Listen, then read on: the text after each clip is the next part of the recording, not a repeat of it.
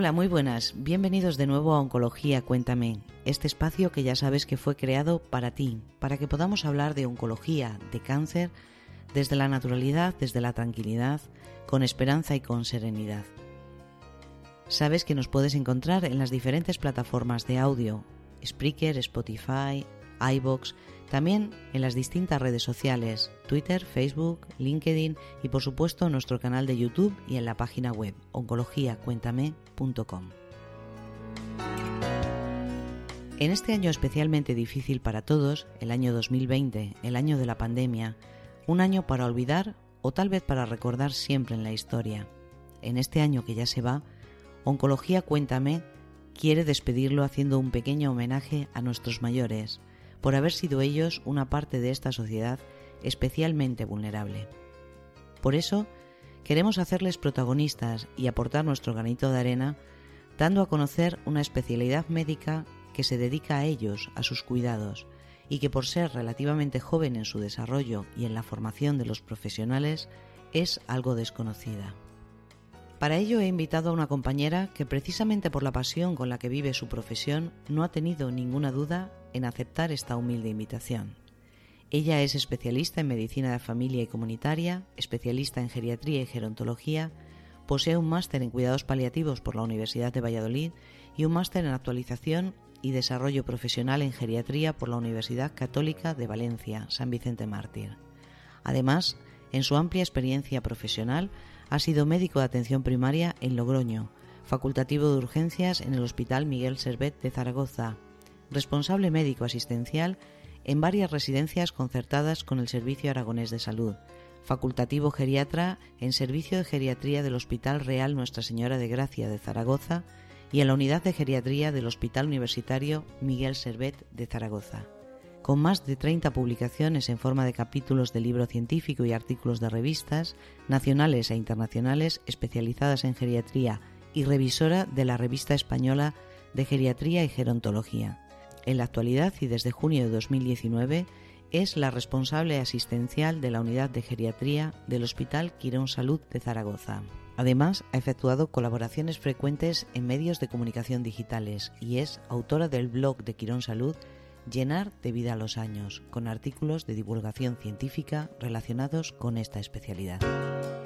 Por si todo esto fuera poco, es una apasionada de su trabajo y una excelente compañera.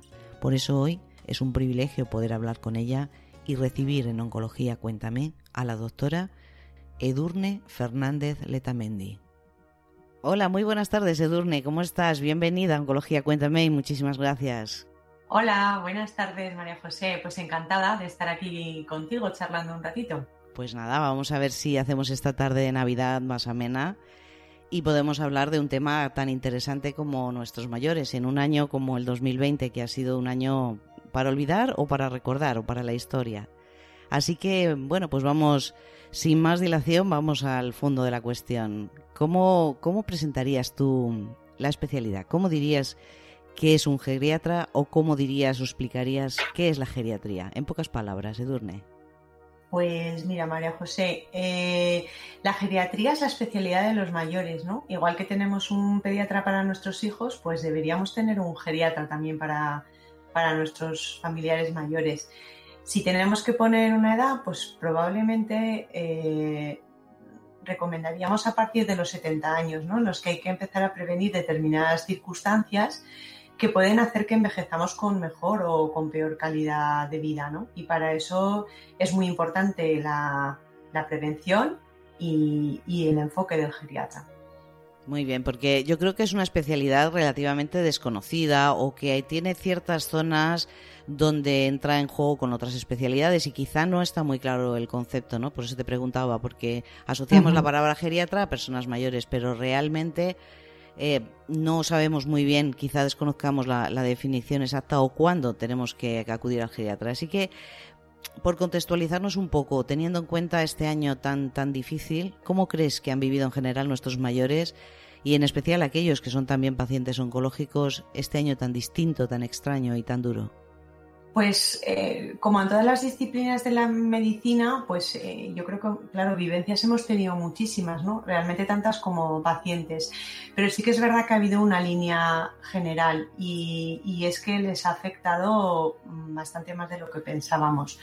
Mm, todos hemos tenido y seguimos teniendo que lidiar con la incertidumbre que supone pues el protegernos de un enemigo al que no conocemos por completo, al que no podemos controlar y esto lógicamente nos va a generar miedo, ansiedad, inquietud, nos va a hacer que durmamos mal y que probablemente tengamos un ánimo eh, decaído, pues reactivo a la situación por la que estamos eh, pasando. En las personas mayores, los eh, recursos que habitualmente se tienen para poder racionalizar y para controlar estos síntomas, pues muchas veces no son los óptimos, ¿no? Pues porque pueden estar influidos por el mismo envejecimiento, pero yo creo que sobre todo por la soledad no, deseada, eh, por todos estos mayores que viven eh, solos sin quererlo, ¿no? Pues por viudedad o porque están forzados por las circunstancias.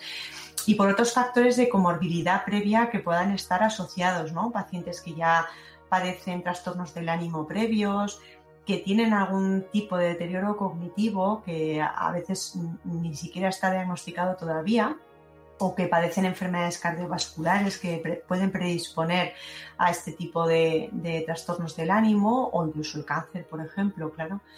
Eh, en general, los geriatras en nuestras consultas, pues un poco lo que, lo que estamos eh, viendo sobre todo es mucho empeoramiento cognitivo, ¿no? Pues eh, o, debut del mismo, ¿no? de, deterioros cognitivos que no estaban diagnosticados previamente y que han aflorado ahora durante la pandemia, pues especialmente en los meses en los que tuvieron que estar eh, más recluidos, ¿no? prácticamente por obligación. Mm, también hemos visto mucho trastorno de la esfera anímica, depresión, ansiedad, mucho trastorno del sueño y lógicamente complicaciones secundarias a, la mayor o la menor inmovilidad que han vivido. Eh, también nuestros mayores eh, bueno, pues nos han demandado, ¿no? por lo menos yo en la consulta es un poco lo que he visto, pues sobre todo eh, sentirse un poco desamparados ante, ante este parón asistencial ¿no? al que hemos estado obligados muchas veces, porque a la persona mayor como a los niños conviene valorarlos de manera presencial siempre que se pueda, ¿no? Por la, principalmente por la tipicidad de presentación de enfermedad. Y esta demanda, pues probablemente ha sido mayor también en los pacientes oncológicos. Yo, en mi experiencia personal, por desgracia, pues creo que, que nuestros mayores pues está llegando tarde a demasiados diagnósticos oncológicos. Además, los mayores, eh, bueno, pues tienen una resiliencia innata que a veces da la edad y otras veces pues la da las vivencias personales, ¿no? Pero tienden a minimizar esos síntomas. Y bueno, pues nuestra sociedad eh, también ciertamente es bastante ageísta, bastante edadista, ¿no? Pone el centro de atención principalmente en la edad, en el número, ¿no? Y en la que se va a interpretar el concepto de enfermedad, pues como que tiene que ir necesariamente ligado a ese proceso de envejecer, ¿no? Y que hay que sufrirlo porque no, no se puede hacer, no se puede hacer nada para revertirlo. Yo creo que es conveniente erradicar este concepto, ya que, pues bueno, eh, eh, indica que estamos muy lejos todavía de integrar a las personas mayores en nuestra sociedad como se merecen, ¿no? Como un elemento tan necesario, tan válido y tan importante como el resto de, los grupos etarios, ¿no? Mm, se puede ser mayor y se puede estar perfectamente sano. Eh, no podemos negar, lógicamente, que el envejecimiento pues, va a provocar cierto grado de deterioro que va a hacer que nuestra respuesta ante una situación de estrés o de enfermedad o incluso ante determinados tratamientos pues vaya a ser eh, distinta, ¿no? Pero sí que quiero insistir en que se puede ayudar a la persona mayor a que prolongue su esperanza de vida y además a que lo haga con calidad de vida, ¿no?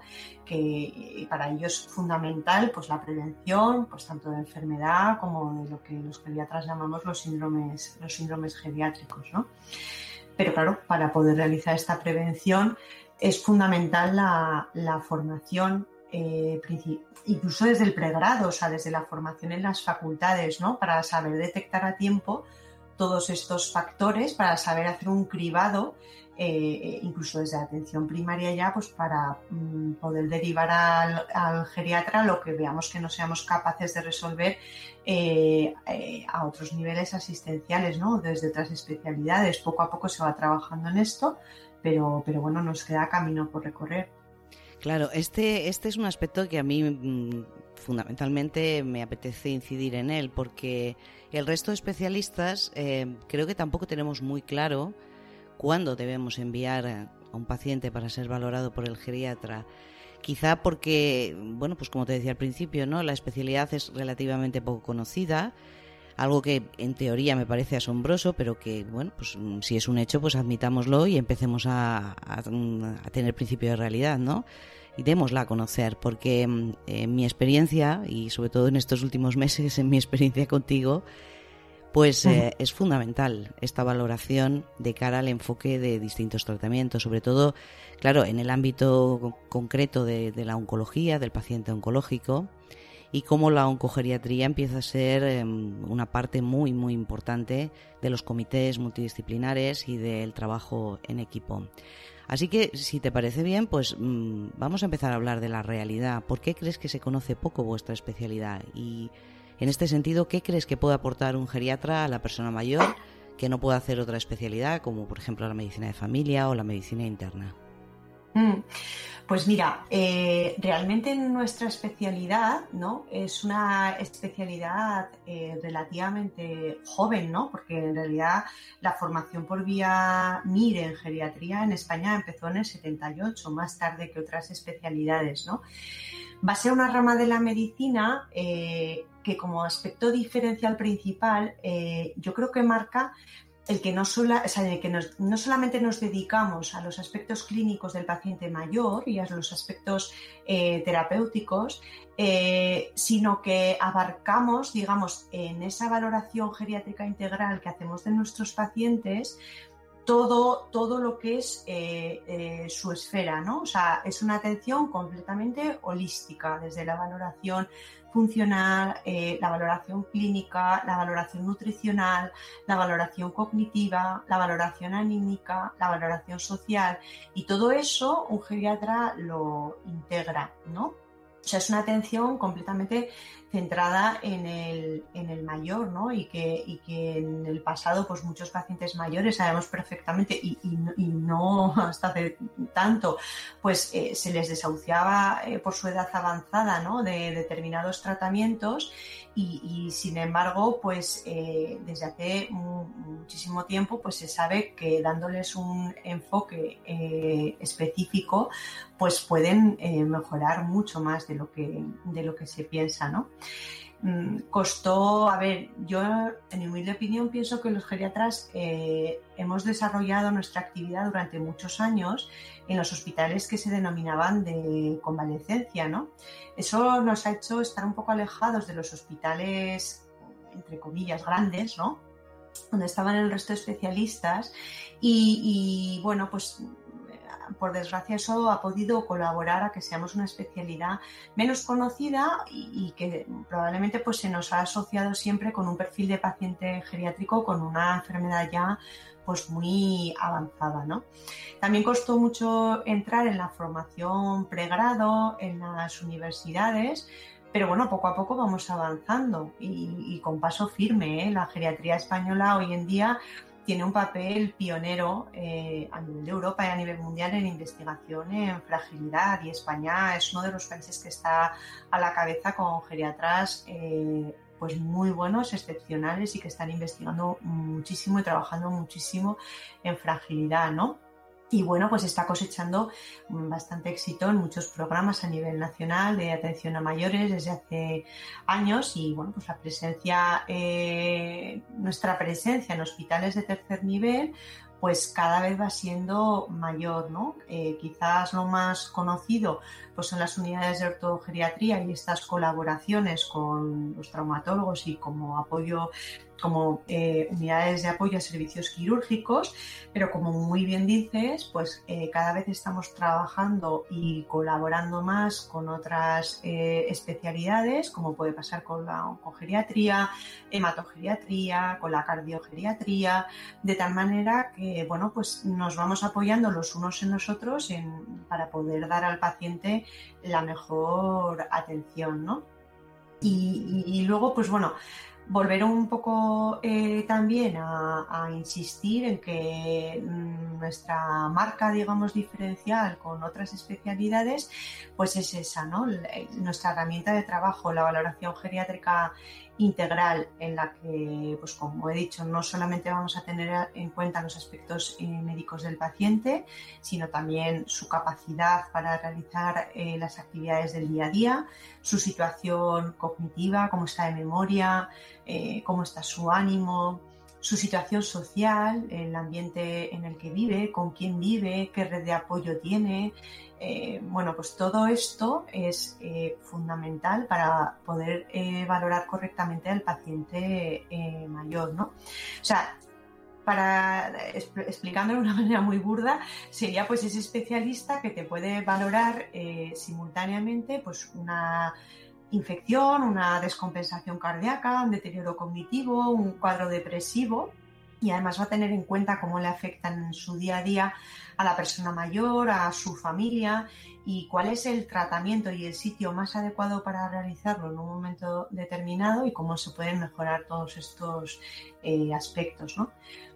Cada vez somos más mayores, eh, pero realmente debemos verlo como algo positivo, ¿no? como, como un logro, ya que eh, ellos gracias a las mejoras sanitarias, socioeconómicas, en el estilo de vida y en la prevención, y gracias a ello pues estamos consiguiendo envejecer en mejores condiciones que las generaciones que nos precedieron.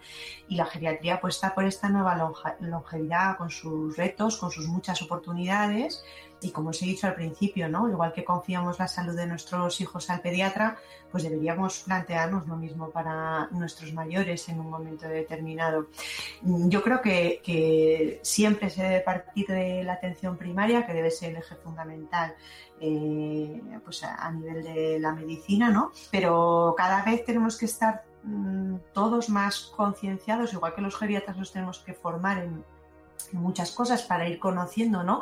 aspectos de otras especialidades, como nos puede pasar, por ejemplo, en el caso de la oncología, pues también es bueno, eh, digamos, pues eso, ¿no? Que, los oncólogos, los cardiólogos, los cirujanos, los traumatólogos y, por supuesto, los médicos de atención primaria eh, cada vez tengan más conocimientos, aunque sean muy básicos y de cribado, ¿no? De lo que es esta valoración geriátrica integral, para detectar efectivamente dónde nos cojea, digamos, esa valoración geriátrica, porque cuando detectemos algo que nos cojea, pues ahí es donde tenemos que decir, mm, voy a pedirle al geriatra que me eche aquí una mano a ver si podemos mejorar esto, ¿no? Yo creo que sería un poco el enfoque. Claro, es que fíjate un poco, em, yo a veces me he encontrado en la consulta con, con esta disyuntiva, ¿no? Por ejemplo, un paciente ya con cierta edad que viene acompañado por dos hijos a la consulta.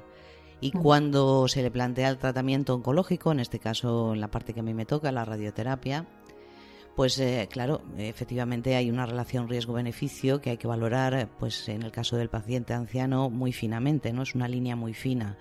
Hasta qué punto vamos a prolongar eh, la vida y hasta qué punto esa vida eh, va a tener una calidad de vida. Entonces es, es frecuente mm, relativamente encontrarse con un hijo que quiere apostar y un hijo que no quiere apostar, por así decirlo. Un hijo que te dice que le hables claro al paciente y que le digas la verdad porque él es quien va a firmar el consentimiento y quien tiene que tomar la decisión. Otro hijo que te dice, por favor no le mencione la palabra cáncer o no le mencione la palabra tumor porque él no sabe lo que tiene. Y claro, em, no sé, como especialista, pues te sientas un poco delante de esa consulta y te sientes un poco desamparado ante el paciente queriéndole mm, de alguna manera proporcionar lo mejor o la mejor opción que tú humildemente crees que puedes darle, en realidad estás siempre un poco vendido, ¿no? Y aquí creo que, que pues el apoyo de las unidades de geriatría es fundamental, porque una valoración, como bien dices, holística y objetiva, basándote en escalas y en datos muy, muy objetivos, puede ayudar a que todo el mundo tome decisiones, incluyendo el propio paciente, ¿no? Es frecuente me salgo un poquito del guion, ya sabes, ya me conoces, ¿no? Ya me vas conociendo. sí, Pero es, es, frecuente que te hayas encontrado alguna vez con esta situación y cómo, cómo abordar esta situación, ¿no? Cuando el paciente viene acompañado por los hijos, aún tiene conciencia suficiente para poder tomar sus decisiones, pero los hijos como que se plantean un, sobreproteccionismo, por así decirlo. Entramos ahí en un terreno un poco complicado. ¿Cómo, por, poner un caso práctico también, ¿no? que la gente sepa que estamos al pie del cañón? Sí, sí, totalmente, totalmente de acuerdo. Y eso, al fin y al cabo, María José, es nuestro, nuestro día a día, ¿no?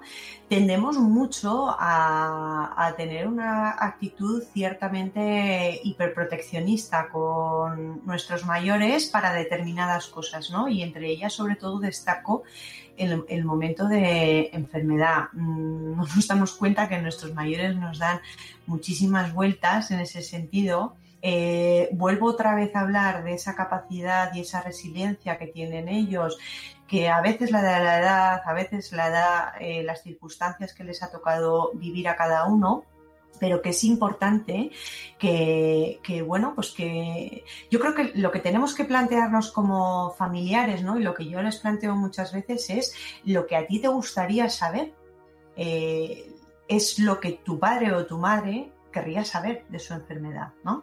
Una cosa es que tú pues se la edulcores, entre comillas, todo lo que quieras, pero no podemos mentirles, no podemos engañarles. Hay que hablarles de la realidad porque, como muy bien dices, ellos como paciente tienen que tener esa autonomía y no pueden disfrutar de esa autonomía eh, previa si no tienen todos los datos encima de la mesa y no tienen esa capacidad de decisión. Muchas veces eh, nos sorprenden, ¿no? Pues porque incluso con los mismos, eh, ya, ya, no solamente con los familiares, pero con el mismo paciente, y yo he tenido muchas circunstancias de entrar por la consulta y decirme, yo me vengo aquí a que me hagan una valoración, pero yo en realidad es que no me quiero hacer nada porque yo no me quiero operar ni me quiero, ¿no? Y entran ya un poco con esa premisa, porque entran con miedo y entran pues, pues con falta de información, porque muchas veces nos falta tiempo en nuestro día a día y en la consulta para poderlos atender como hay que atenderlos. Y eso los geriatras para nosotros es absolutamente sagrado. O sea, nuestros tiempos de consulta, pues si tenemos que tener menos pacientes al día, pues tenemos menos pacientes. Pero nuestros pacientes necesitan un tiempo determinado y no te puedes imaginar lo que se gana con eso porque eh, adelantas muchísimo, ¿no? Es un tiempo estupendamente eh, invertido. Sí, sí, me lo puedo imaginar, me lo puedo imaginar, créeme que sí.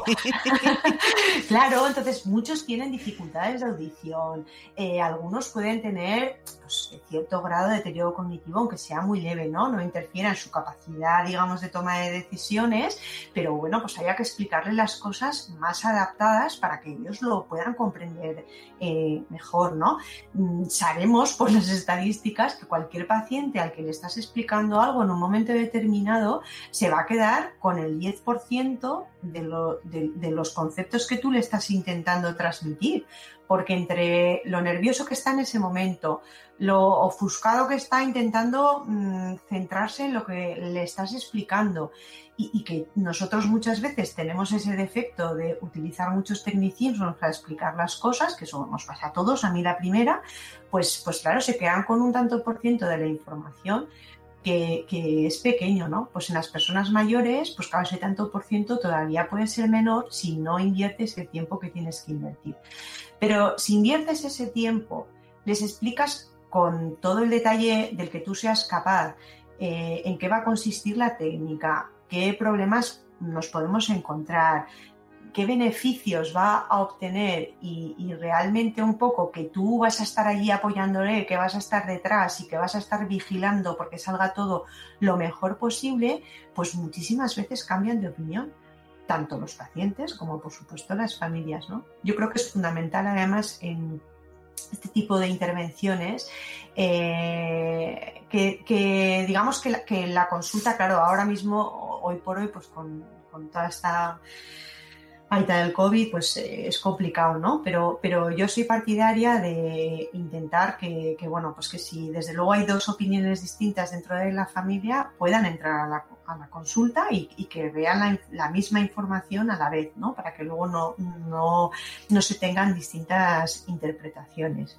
No sé si te respondo a lo que me habías preguntado. Sí, sí, perfectamente, porque además es una situación pues yo creo que vivida por, por muchos, ¿no? Y siempre es lo que tú dices, esto es un factor fundamental, esta especie de prisa que tenemos en explicar mm. las cosas, en atender al paciente desde el punto de vista puramente técnico, por así decirlo, ¿no? Bueno, pues estos son los efectos secundarios, estos son los riesgos, el beneficio es este, el tratamiento dura tanto, em, bueno, un poco en, en plan guion, ¿no? Algo guionizado. Claro cuando en realidad nuestros pacientes mayores, si por algo se caracterizan, es precisamente porque no tienen guion. Son totalmente atípicos, ¿no? Y otra cosa que me llama mucho la atención siempre en ellos, lo acabas de decir tú muy bien, mm. es eh, su sentido del humor dentro de una consulta oncológica, porque bueno, pues no deja de tener una cierta carga emocional muy mm. especial, y sin embargo ellos tienen un sentido del humor en general bastante irónico con la vida, ¿no? Quizá por esa mm. capacidad que tú dices de resiliencia. Fíjate que anecdóticamente yo mm. tuve una jefa hace muchísimos años mm. cuya media de edad en la consulta eran 75 años. Eh, para ella una persona de 60 era adolescente. Y, y, yo no entendía por qué, porque ella tenía una prioridad y tenía una preferencia por estos pacientes. Yo decía, bueno, yo era muy joven entonces, y, yo, bueno, pues yo pensaba, en fin, pues si son más jóvenes, pues resistirán más, tienen menos morbilidades, tienen comorbilidades, tienen menos medicación, en fin. Y em, con el tiempo lo entendí. Entendí por qué ella prefería a estos pacientes. Ella me decía un día, tomando un café, mm. con el tiempo te darás cuenta de que estas personas son mucho más resistentes que tú y que yo juntas. Y, y lo aprenderás. Yo lo aprendí con mi madre, ella, hablaba por ella. Y em, a día de hoy, por supuesto, no cambió. Ella se dedicaba fundamentalmente al cáncer de mama y al cáncer ginecológico y sus pacientes, eh, ya te digo, no bajaban de 75 años. Y es esta capacidad de resiliencia que muy bien tú defines, que ellos, bueno, pues la disfrazan generalmente pues con buen humor, con, con ironía, ¿no? Porque ya han pasado por mucho. Claro. No se nos olvide que, como digo en la presentación, es una generación que ha vivido mucho, muchas cosas y muy duras y nos faltaba nos faltaba la pandemia.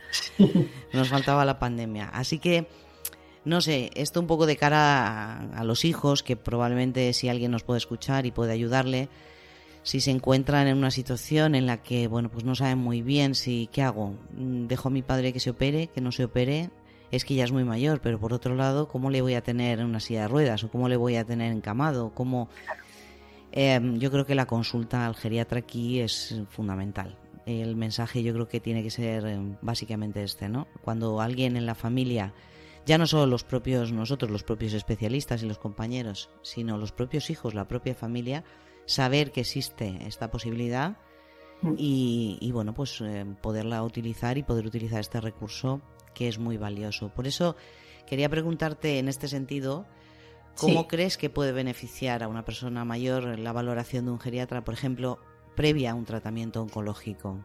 Pues mira, mm, principalmente porque eh, lo, que, lo que vamos a buscar como geriatras, ¿no? Y, en estas colaboraciones que hacemos con distintas especialidades y entre ellas con vosotros, con los oncólogos, es intentar medir objetivamente cuál es el grado de fragilidad de esa persona mayor. ¿no?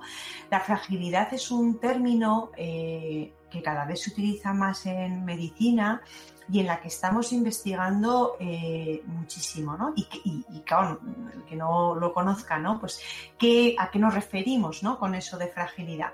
Bueno, pues los mayores en muchas ocasiones van a tener una respuesta no esperada a determinadas intervenciones quirúrgicas o a determinados eh, tratamientos, pudiendo presentar complicaciones que van a mermar el éxito que buscábamos eh, al realizarlos. ¿no?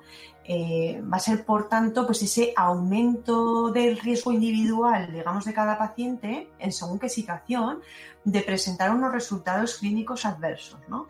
Es como, pues no sé, os voy a poner un ejemplo, pues bueno, que, pasa con relativa frecuencia, ¿no? Y que, y que es muy desagradable vivirlo, pues para todos, para profesionales y para, y para la familia, ¿no? Y lógicamente para el paciente.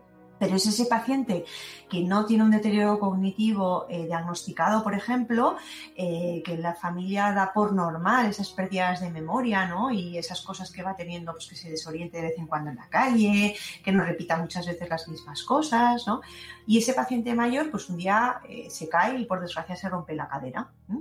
Y, eh, cuando ingresa en el hospital, pues bueno, pues se le tiene que operar, lógicamente, colocar un clavo, colocar una prótesis, lo que corresponda. Y en ese posoperatorio inmediato, ese paciente hace un cuadro muy, muy frecuente en las personas mayores con deterioro cognitivo previo, aunque no esté diagnosticado, que es el delirium. Y el delirium es lo que conocemos como síndrome confusional agudo, ese cuadro en el que de repente pues pasan de estar eh, tan normales y al momento siguiente empiezan a ponerse agresivos, empiezan a insultarnos, no nos reconocen, se empiezan a agitar por la noche, eh, no piensan que se les está envenenando y claro, muchas familias se asustan porque no, no reconocen a su familia en ese momento. Bueno, pues si eso no está bien enfocado desde el principio, eso, eso tiene una prevención si ya tenemos un diagnóstico ¿no? Y, podemos evitárselo al paciente. Pero si le sucede y tenemos al lado un geriatra que sepa enfocarlo, que sepa darle el tratamiento adecuado en un momento determinado y sobre todo que sepa equilibrar todos los factores que en un momento determinado pueden estar influyendo en ese cuadro, ¿vale? que es un cuadro orgánico, pues probablemente ese paciente pueda recuperarse plenamente en un tiempo X, pero en un tiempo prudencial y volver a ser autónomo, volver a caminar. Sin embargo, si esto no es así, podemos encontrarnos con un paciente que esté perfectamente operado, que tenga su prótesis perfectamente colocada y que no vuelva a caminar. Fíjate, casi nada, ¿sabes? La diferencia es casi ninguna. Entonces, eh, eso es un poco eh, lo, que nos, lo que nos permite, ¿no? O sea, medir la fragilidad nos va a permitir de una manera objetiva conocer cuánto de robusto es esa persona mayor, ¿no? Que los ingleses ahora, o los americanos también lo, denominan como los pacientes fit y los unfit, ¿no? Pues los que están robustos y los que están débiles, ¿no? Pues, eh, digamos, conocer cuánto robusto está esa persona mayor, no solamente para soportar correctamente pues, esa cirugía o ese tratamiento, sino también para que alcancemos los objetivos que buscamos, no solo en aumento de supervivencia, sino también en mejora de calidad de vida, que para nuestros mayores es fundamental. Es que no os podéis imaginar lo que sorprende muchísimas veces. O sea, a los mayores hay que preguntarles, ¿tú qué quieres que hagamos? Yo te pongo todas estas cartas encima de la mesa ¿Tú cómo, cómo te sientes de fuerte también para afrontar determinadas circunstancias, ¿no? Y, y, yo te voy a apoyar, yo voy a estar para ayudarte, pero iremos hasta donde tú quieras llegar, ¿no? Y bueno, pues ya te digo que te sorprenden para bien y otras veces pues te sorprenden que te tienes que callar porque te dicen, mira, yo mm, no quiero esto para mi vida y ya está. Bueno, pues, pues lo tienes que aceptar, ¿no? Porque ahí está la autonomía del paciente, tenga 40 o tenga 85 años. Lógicamente estamos hablando de un paciente sin deterioro cognitivo, ¿no? Que tenga capacidad como para tomar sus propias, sus propias eh, decisiones, ¿no? Muchas veces, además, esta fragilidad mm, va a estar ocasionada eh, por causas que pueden ser reversibles, que podemos tratar, que podemos mejorar. Entonces, por eso es tan importante detectarla a tiempo y tratarla, ¿no? Para que mejoren nuestros mayores en calidad de vida. Entonces, si tenemos un poco que resumir, ¿no? En, concreto en el paciente que se va a someter a un tratamiento oncológico, pues podría decir en que podemos ayudar al oncólogo y al resto de las disciplinas del equipo multidisciplinar que van a intervenir a adaptar los tratamientos y a predecir de, de una manera objetiva la supervivencia que puede llegar a tener el paciente. ¿Y esto para qué nos ayuda? Pues nos ayuda para no caer en el ageísmo, es decir, que solo la edad nos marque una determinada actuación médica, por encima de 80 años no se hace esto. Bueno, eso es una auténtica barbaridad para un geriatra. ¿Vale? Ni en el encarnizamiento terapéutico tampoco, es decir, que solamente busquemos la supervivencia a toda costa, aunque, aunque sea sin calidad de vida, ¿no? Mm, yo me acuerdo dando una charla una vez a enfermeras en un servicio de geriatría, eh, una charla acerca de cuidados paliativos, ¿no? Y, bueno, y, yo decía, bueno, ¿y qué, marca sobre todo? ¿Cuál es la diferencia, ¿no? Que puede marcar con otras especialidades. Eh, pues bueno, ¿no? El que tengamos delante un paciente mayor, eh, que esté grave, con una enfermedad mm, muy avanzada, bueno, pues la diferencia probablemente la va a marcar que el otro especialista va a hacer lo posible sin plantearse absolutamente nada más porque ese paciente sobreviva y, entre comillas, eh, es una expresión que no es exactamente así, pero bueno, de alguna manera decir, bueno, que, pase la guardia, ¿no? Y que, ya le pase al siguiente, que yo lo que tengo que hacer es que este, este paciente, ¿no? De ninguna manera eh, fallezca. Eh, y sin embargo, el geriatra, mm, e, esa no es su principal preocupación. Su principal preocupación es mm, hacer todo lo que pueda porque el paciente no sufra, lo primero. Y si, entre tanto, podemos tomar medidas para que además sobrevivan, pues estupendísimo, ¿no? Pero nos vamos a concentrar sobre todo en lo que es calidad de vida constantemente, ¿de acuerdo? No nos va a preocupar cuánto tiempo vivan, sino que sobre todo el tiempo que vivan estén lo mejor posible, ¿vale? Me parece, importante, me parece muy importante que incidas en este aspecto porque es básicamente el día a día y lo que, lo que debería de marcar nuestras decisiones con estos pacientes. Totalmente, totalmente. O sea, es, un poco el decir, bueno, pues con esta perspectiva que tenemos, eh, ¿qué pensamos, no? Que puede ser eh, lo mejor. Lo dicho, pues colaboramos con vosotros y con el resto de disciplinas en todo lo que es el proceso asistencial, en el eh, seguimiento compartido. Y, bueno, pues se pueden detectar también, como hemos dicho anteriormente, precozmente y tratar síndromes geriátricos, que son pues este síndrome confusional del que os he hablado antes, pues en relación, por ejemplo, con las fracturas de cadera, los síndromes de inmovilidad, que hemos visto ahora bastante en la pandemia. Oiga, mi madre es que vivía sola y estaba perfectamente y ahora de repente es que, bueno, le tengo que comprar un andador porque es que mm, de repente ya no sabe caminar o, ya no camina bien. Bueno, pues todo eso, ¿vale? Todos estos trastornos de la marcha o trastornos de inmovilidad, pues también pueden tener tratamiento y desde luego pueden, pueden mejorar, ¿no? La incontinencia, las caídas, etcétera. O sea, lo que buscamos es minimizar el impacto de la enfermedad en la situación funcional del paciente, en su capacidad para hacer sus actividades eh, básicas del, día a día, prehabilitarlo, es decir, prepararlo de la mejor manera posible para afrontar una determinada intervención con las mayores garantías de éxito y, mantener al anciano lo mejor posible, el, mayor tiempo posible, ¿no? Y yo creo que nuestros mayores bien, bien lo merecen, porque sería perder un poco la perspectiva de lo que somos como personas y como sociedad, ¿no? Y, todo esto que, me estás contando en este momento me parece digno de destacar, eh, ya no solo como, repito, como paciente oncológico, sino en general, ¿no? En, en el día a día yo creo que se ha perdido un poquito a mí. Me, disgusta. Ahora vamos poco en autobús por el COVID. Yo por lo menos antes lo cogía siempre, ahora pues procuro ir andando. Pero es una cosa que me molesta especialmente, ¿no? Cuando veo en, los autobuses los sitios ocupados para mayores por eh, personas jóvenes que van con sus cascos, con su móvil y que parece que están completamente ajenos a esa realidad. Y, lo que me molesta realmente no es la actitud del joven, que al fin y al cabo está en una edad de aprender, ¿no? Y, bueno, irse formando como persona dentro de una sociedad.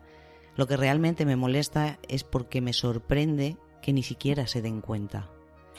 Efectivamente, es un problema claramente educacional y, y vuelvo un poco a ese concepto que te he dicho antes de, esa, eh, de, esa de ese hiperproteccionismo mal entendido. O sea, no queremos eh, informarles ¿no? acerca de la enfermedad o tal, hoy, porque no vayan a sufrir o no tal, cuando en realidad el problema lo tenemos nosotros, porque no sabemos cómo afrontar eh, esta información, cómo afrontar el dolor de nuestros seres queridos, cómo afrontar ese acompañamiento en la enfermedad. Bueno, pues para eso estamos los médicos ¿eh? y para eso también un geriatra podemos colaborar, lógicamente, en, ayudar, digamos, a la familia a decir, mira, pues es mejor que este enfoque se haga así o se haga así. Entonces, eh, realmente, fíjate que los estamos protegiendo en eso y sin embargo en, multitud de cosas los estamos desprotegiendo muchísimo. O sea, lo que ha sido eh, la pandemia, pues bueno, hemos tenido que aprender a, golpetazos todo el mundo porque realmente hemos tenido que aprender a golpetazos.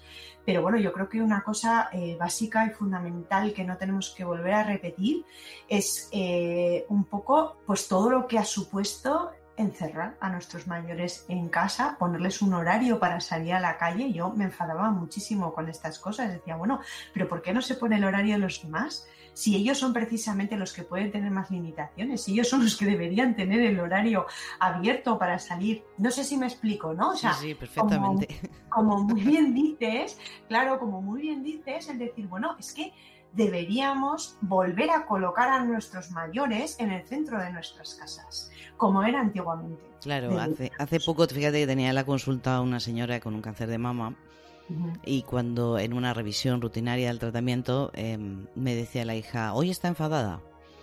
En plena pandemia, estamos hablando de no sé, hace unos meses. Y, yo le decía, ¿por qué está enfadada? Pues porque quiere que la lleve al pilar, quiere que la lleve a misa.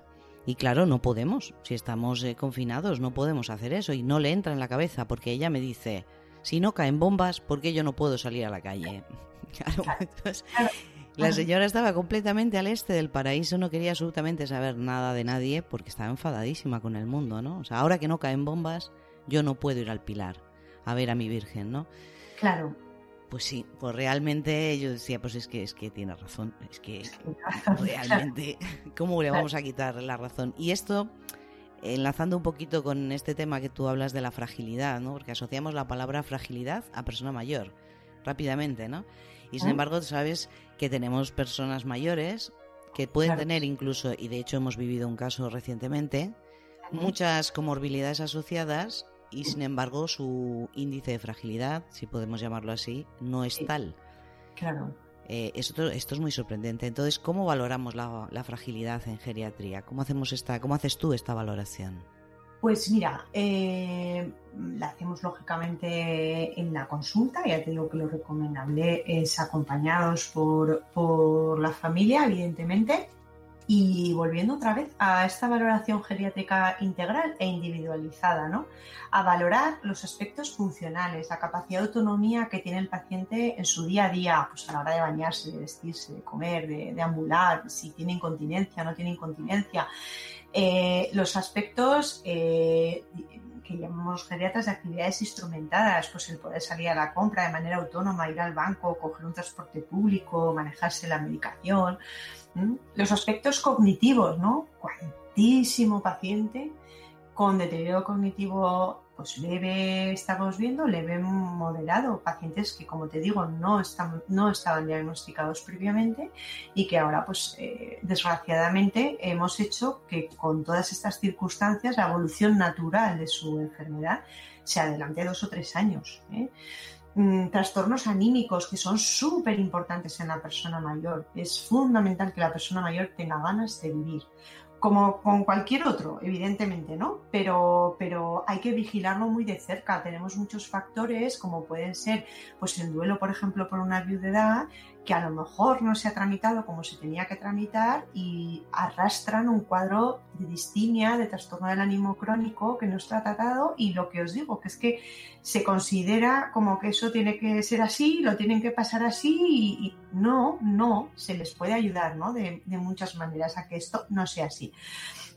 Se valoran los aspectos clínicos, lógicamente para esto es fundamental eh, la conexión que eh, tenemos entre compañeros, pues proporcionándonos información, pues eh, mira, pues me dices a mí, pues mira, el planteamiento con esta paciente eh, o con este paciente sería este, este, este y este, ¿vale? Y mira, esto pues puede tener pues estas consecuencias, estos efectos secundarios, pero podemos ganar esto otro. Bueno, pues a mí eso me aporta muchísima información, igual que a ti te va a aportar mucha información lo que yo te pueda contar acerca de la impresión y la valoración que yo hago como geriatra, ¿no? Los aspectos nutricionales, eh, hay un cuadro que es la sarcopenia, que es la pérdida de masa muscular en los mayores, que es fundamental y que va muy ligado a la desnutrición. Nosotros podemos tener pacientes con sobrepeso y desnutridos.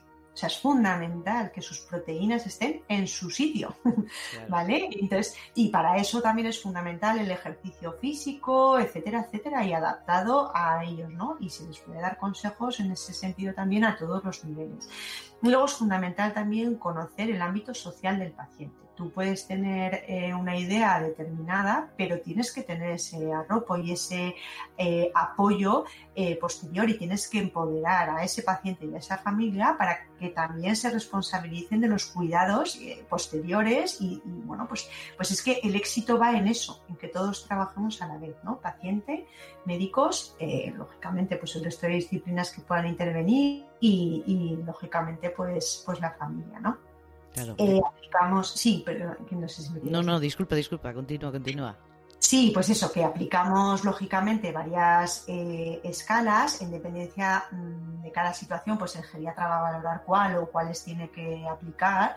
Eh, la geriatría se nos conoce como la especialidad de las escalas, pues porque, bueno, pues hemos validado muchísimas, ¿no? Para poder eh, tener datos objetivos, ¿no? Que nos permitan medir todo esto de lo que os estoy hablando, ¿no? Porque una cosa es que a mí, como geriatra, digamos, por el ojo, para que nos entendamos, me pueda entrar una determinada eh, pues bueno, impresión, pero sí que es verdad que a veces, pues bueno, no suele ser muy desencaminado, pero, pero bueno, las escalas te ayudan, digamos, de alguna manera que si tienes duda, ¿no? Entre mm, un extremo o el otro, te ayudan a tomar esa decisión, ¿no? Porque te hacen ser más objetivo a la hora de valorar eh, al paciente, ¿no? Tras esta eh, valoración, pues bueno, lo dicho, nos va a permitir medir Mm, de manera objetiva ese grado de fragilidad del paciente. Detectaremos pues, el riesgo de aparición de síndromes geriátricos, eh, qué supervivencia esperable puede tener esa persona, ¿no? Eh, en base, lógicamente, a su comorbilidad, pero también a su fragilidad. Y va a ser una, una, cuantificación independiente de su edad. ¿De acuerdo? Tú puedes tener un paciente de 70 años con una fragilidad altísima, y sin embargo tener un paciente de 90 años con una fragilidad leve o no tenerla. ¿Me explico?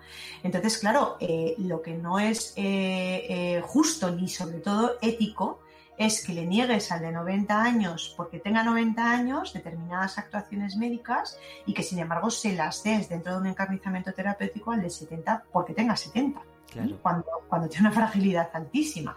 Entonces, por eso es tan importante medir la fragilidad en estos pacientes. ¿no?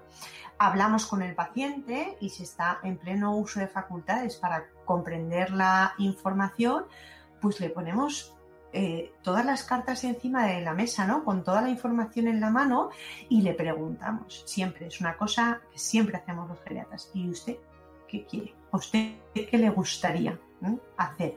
¿Usted qué es lo que piensa acerca de esto? ¿no? O sea, es como un feedback que es fundamental para que el paciente también nos cuente qué es lo que quiere, cuáles son sus preferencias. ¿no? Toda esa información es fundamental. Con todo ello, pues explicamos al paciente y al familiar si está de acuerdo. Lógicamente, si ya detectamos que es un deterioro cognitivo que interfiere en la comprensión, lógicamente, de todo lo que estamos explicando, pues bueno, eh, evidentemente, pues aunque el paciente esté presente, pues digamos que esa información la vamos a adaptar a que el familiar también comprenda claramente cuál es la situación.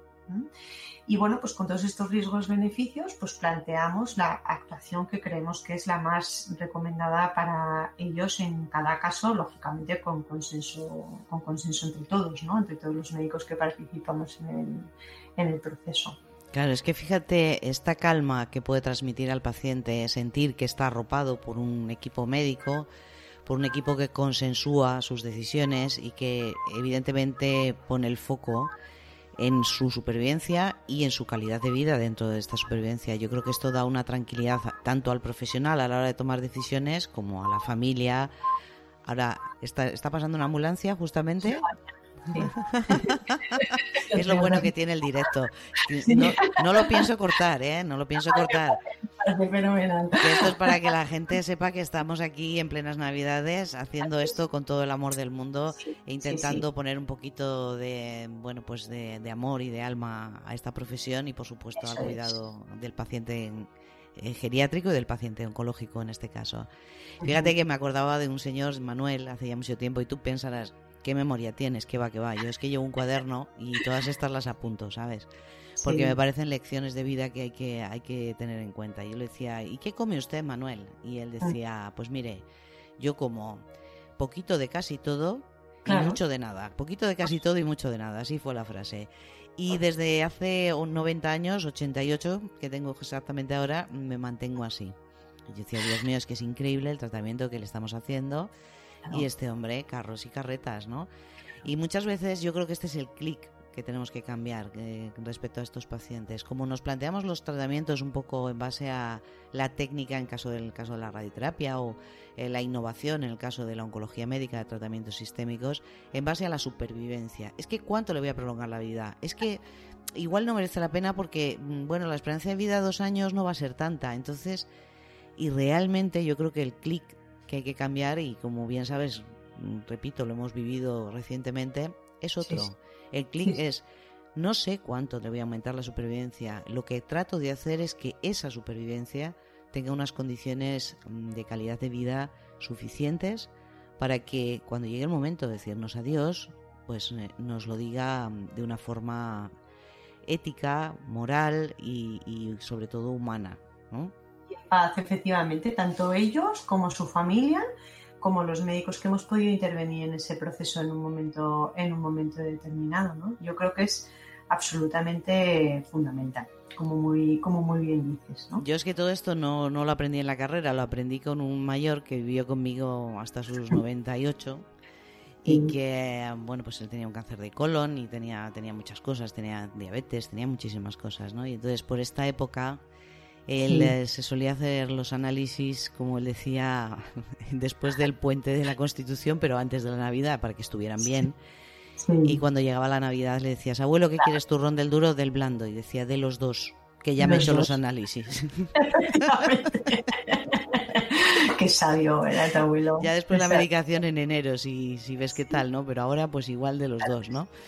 Y entonces, bueno, pues no sé, yo tengo también ese feeling especial hacia, hacia estas personas porque mm. lo viví en casa y por eso pues te agradezco muchísimo este tiempo y esta dedicación. Desde luego yo desde el momento que supe que existías cerca de mí, pues respiré, respiré, empezó a entrar aire en mis pulmones porque son difíciles de tomar estas decisiones y, más que difíciles, encontrarse como especialista con el amparo de, un equipo y con el amparo de un montón de gente pensando y enfocando al paciente en esa dirección de la calidad de vida, pues eh, realmente da un descanso para que te puedas centrar pues en lo que vas a hacer exactamente, en este caso en la técnica utilizada para irradiar y bueno, pues tener un contacto con el resto de los compañeros, hablar el mismo idioma, aportar cada uno el conocimiento que tiene para que todo en común siempre potencie y siempre sea un, pues, una motivación para estos pacientes. Así que te agradezco muchísimo, Edurne,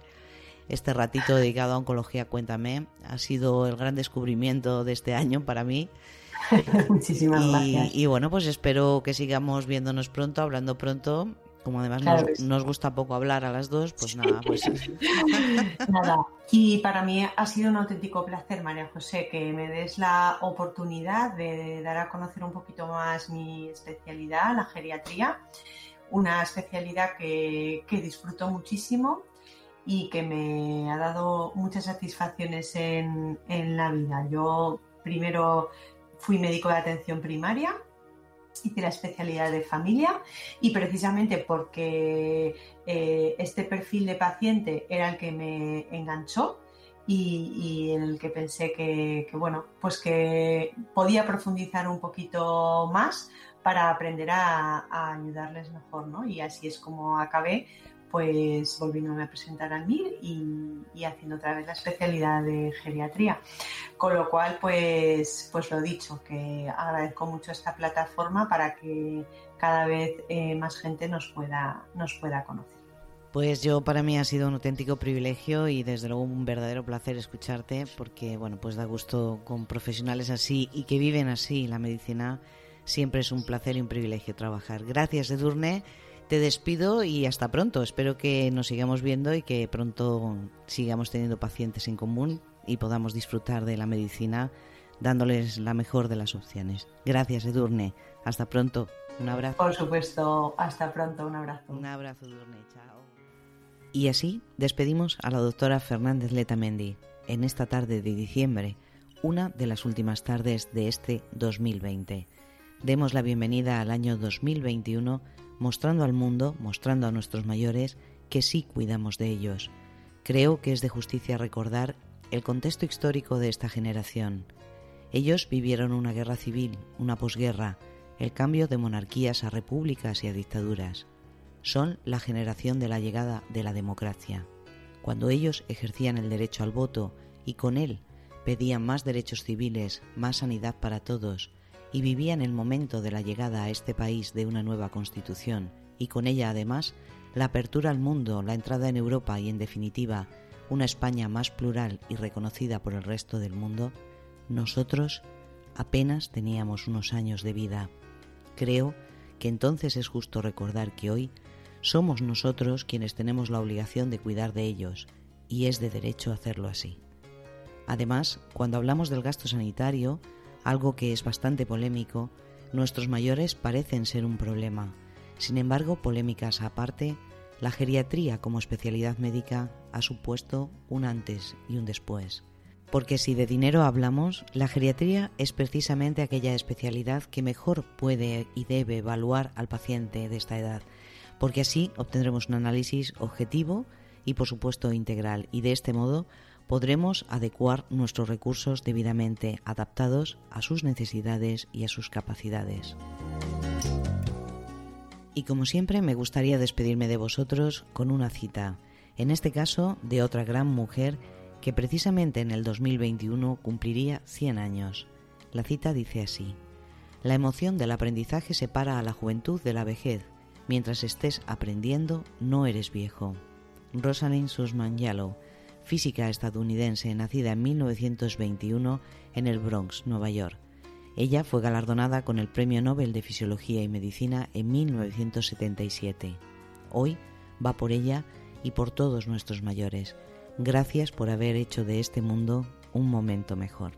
Sabes que puedes continuar con nosotros en las distintas redes sociales y a través de las plataformas de audio escuchando estos podcasts, por supuesto en nuestra página web oncologiacuéntame.com. Te deseo una buena entrada en 2021 y un feliz año, este 2021 que seguro será el año de la esperanza. Ya sabes, siempre adelante.